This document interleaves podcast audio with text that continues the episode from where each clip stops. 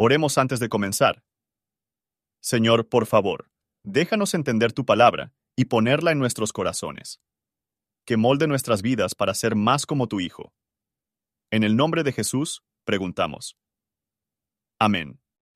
Salmo 120 A Jehová llamé estando en angustia, y él me respondió. Libra mi alma, oh Jehová, del labio mentiroso, de la lengua fraudulenta. ¿Qué te dará o qué te aprovechará, oh lengua engañosa? Agudas saetas de valiente con brasas de nebro. Ay de mí, que peregrino en Mesec, y habito entre las tiendas de Quedar. Mucho se detiene mi alma con los que aborrecen la paz. Yo soy pacífico, mas ellos, así que hablo, me hacen guerra. Comentario de Matthew Henry Salmos, capítulo 120, versos 1 al 4. El salmista se pone en una gran angustia por la lengua fraudulenta, que cada hombre bueno será libertada de labios mentirosos. Ellos forjaron falsas acusaciones en su contra. En esta angustia, buscó a Dios por la oración ferviente. Dios puede refrenar la lengua. Obtuvo su generosa respuesta a esta oración.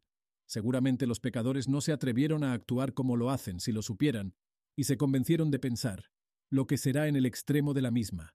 Los terrores del Señor son sus flechas, y su ira se compara con ardientes brasas de enebro, que tienen una elevada temperatura ambiental y mantener el fuego muy largo.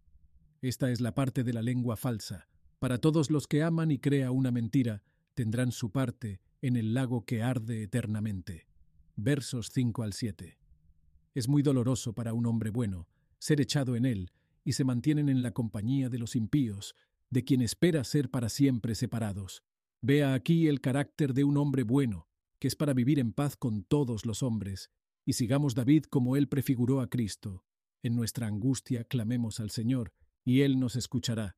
Sigamos después de la paz y la santidad, tratando de vencer el mal con el bien. Por favor, considere, ¿cómo se aplica este capítulo a usted? Gracias por su atención. Y si te gusta esto, suscríbete y considera darle me gusta a mi página de Facebook y únete a mi grupo Jesús Responde las Oración. Que Dios bendiga tu día. Hola, somos Mark y Pearl Lambert y somos los ministros de Jesús Responde las Oraciones.